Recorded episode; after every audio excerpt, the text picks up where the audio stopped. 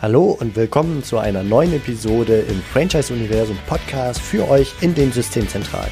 Mein Name ist Steffen Kessler und ich helfe euch, die passenden Menschen zu finden und von euch zu überzeugen, um sie dann zu erfolgreichen und das ist mir wichtig, zufriedenen Franchise-Partnern zu machen.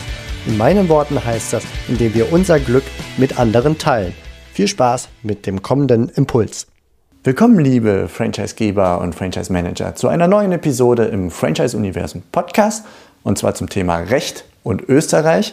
Dabei handelt es sich um eine große Aufnahme gewissermaßen, ein Online-Meeting mit Dr. Nina Ollinger und Dr. Hubertus Thum, beides Anwälte in Österreich, die uns verschiedene Themen des österreichischen Rechts auseinanderklamüsert haben in Zeiten der Corona-Krise und uns ja aufgezeigt haben, welche Auswirkungen sie auf Franchise-Nehmer haben und welche Empfehlungen sich daraus ableiten kann.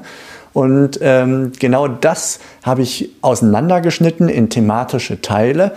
Und ihr hört jetzt einfach einen Teil davon und das Thema kommt jetzt gleich auch direkt als erstes. Ich wünsche euch viel Spaß beim Zuhören, gute Erkenntnisse und toi toi toi, haltet die Ohren steif in den nächsten Tagen der Krise.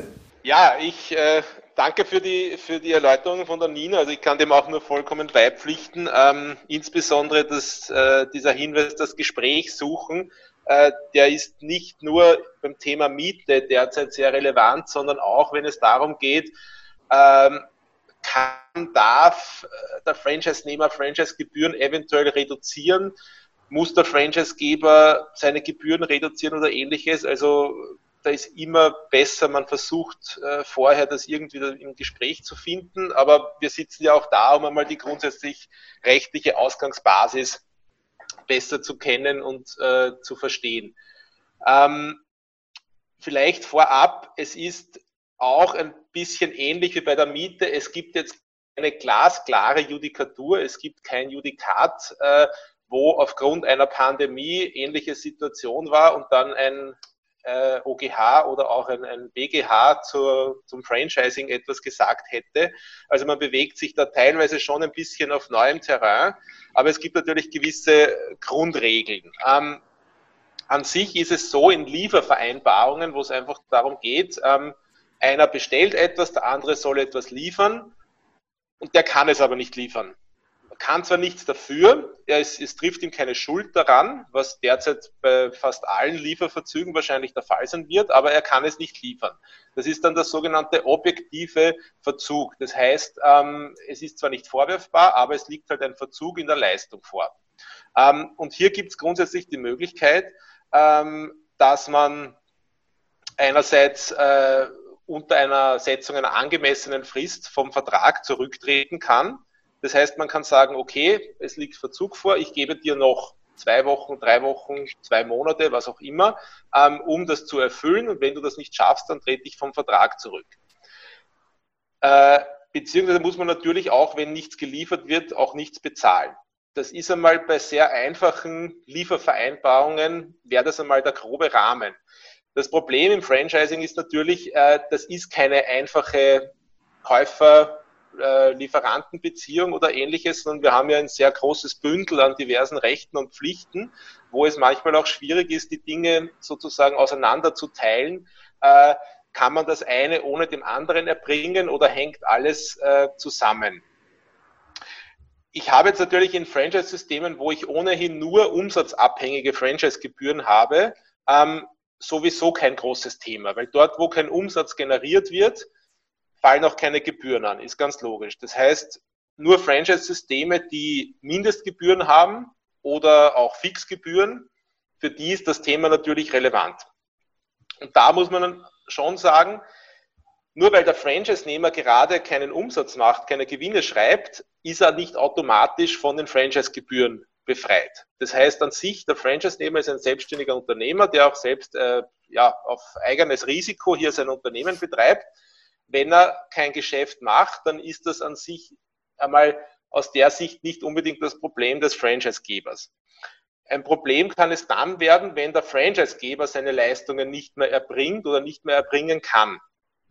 Und da muss man auch wieder, ähnlich wie bei der Miete, einen Blick in den Vertrag werfen und sich einmal fragen, was ist eigentlich die Pflicht des Franchisegebers? Was hat er eigentlich zu erbringen? Welche Leistungen sind vereinbart?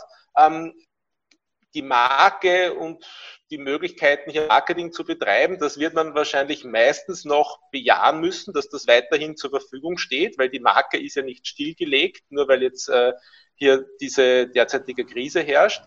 Ähm, bei anderen Bereichen wird es möglicherweise anders zu beurteilen sein.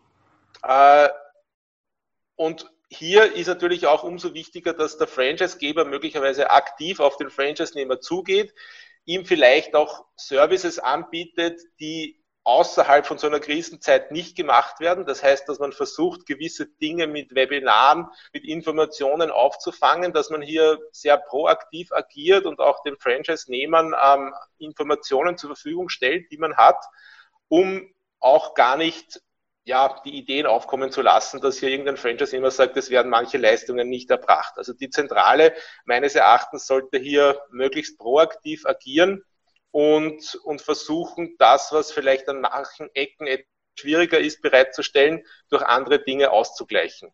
Das sollte jetzt in Zeiten von Corona auch gut möglich sein. Also wir hatten heute Morgen ein Webinar äh, deutscher Bezug äh, zum Thema Kurzarbeit und haben festgestellt, dass es unheimlich wertvoll sein kann, wenn sich die Franchise-Zentrale in das Thema Kurzarbeit und Antragsverfahren und so weiter bei den Behörden so weit einarbeitet, dass sie gewissermaßen ein vorgefertigtes Konstrukt den Franchise-Nehmern zur Verfügung stellen kann. Und die müssten dieses ganze Fachchinesisch gar nicht mehr komplett durcharbeiten, sondern sich nur noch an die Anweisung oder die, die Hilfestellung der Franchisegeber halten und können das dann beim bei der Bundesagentur für Arbeit, äh, wo sie dann zu, oder wo, wo sie hingehören gewissermaßen, äh, dort können sie es dann einfach einreichen, aber müssen das, was wir gerade tun, nämlich Informationsbereitstellung oder Informationsbeschaffung und so weiter, gar nicht mehr in der Tiefe tun. Und das mit den verschiedenen anderen Themen, die gerade auf dem Teppich sind, zum Beispiel wie Informationen, wie gehst du mit Miete um, Informationen, wie kriegst du Liquidität an anderer Stelle und so weiter. Da kann eine Systemzentrale viel Hilfestellung bieten die wahrscheinlich nicht definiert ist im Vertrag, aber die eine Argumentationsgrundlage ist, von wegen wir leisten ja trotzdem. Ja, man muss natürlich nur aufpassen, die Zentrale ist ja nicht in der Pflicht, jetzt auf einmal zu einer Steuerberatungskanzlei zu mutieren oder zu einem Unternehmensberater, der hier äh, Dienstleistungen erbringt, die er vielleicht am Ende des Tages in der Form gar nicht erbringen darf, wenn man hier an, an anwaltliche, rechtliche Beratungen auch denkt und so weiter. Aber ähm, mit einem gewissen Hausverstand, einem gewissen Gespür hier einfach eine gewisse Stütze bieten und halt auch zeigen, dass man nicht auf Tauchstation geht, nicht sich irgendwo vergräbt und wartet, bis alles vorbei ist, sondern hier einfach versucht, äh, im Sinne auch der gegenseitigen Unterstützungspflichten, die man hat im Franchising, ähm, hier einfach dafür zu sorgen, dass der Schaden möglichst gering bleibt. Ähm, da vielleicht auch noch ein kurzer Hinweis. Äh, der Franchise-Nehmer ist hier grundsätzlich schon auch selbst etwas verpflichtet, ähm, den Schaden möglichst gering zu halten. Also es gibt so eine sogenannte Schadensminderungspflicht. Das heißt, der Franchise-Nehmer ist ja nicht, äh, kann sich nicht auf den Standpunkt stellen, dass er er bekommt alles geliefert und der Franchisegeber muss sich um alles kümmern, sondern er muss natürlich schon auch selbst dafür sorgen, dass die, die Umsatzeinbußen und die, die Probleme, die er hat, möglichst gering bleiben und hier natürlich auch selbst Maßnahmen setzen, um dem entgegenzuwirken. Das war's für heute von mir hier im Franchise Universum Podcast. Ich freue mich, wenn für euch ein passender Impuls dabei war und wenn ja, dann leitet ihn gerne an eure Kollegen innerhalb der Systemzentrale weiter und ganz besonders empfehlt sehr gerne diesen Podcast an eure befreundeten Franchisegeber und Franchise-Manager, denn es ist natürlich noch lange nicht jeder in der Podcast-Welt angekommen. Und sehr gerne hinterlasst mir eine nette Bewertung auf iTunes das hilft mir, diesen kleinen Nischen-Podcast für die Franchise-Wirtschaft leichter auffindbar zu machen. Ich wünsche euch eine gute Zeit, teilt euer Glück, euer Wissen, euren Erfolg mit euren Franchise-Partnern. In diesem Sinne macht es gut, bis zur nächsten Episode. Ciao.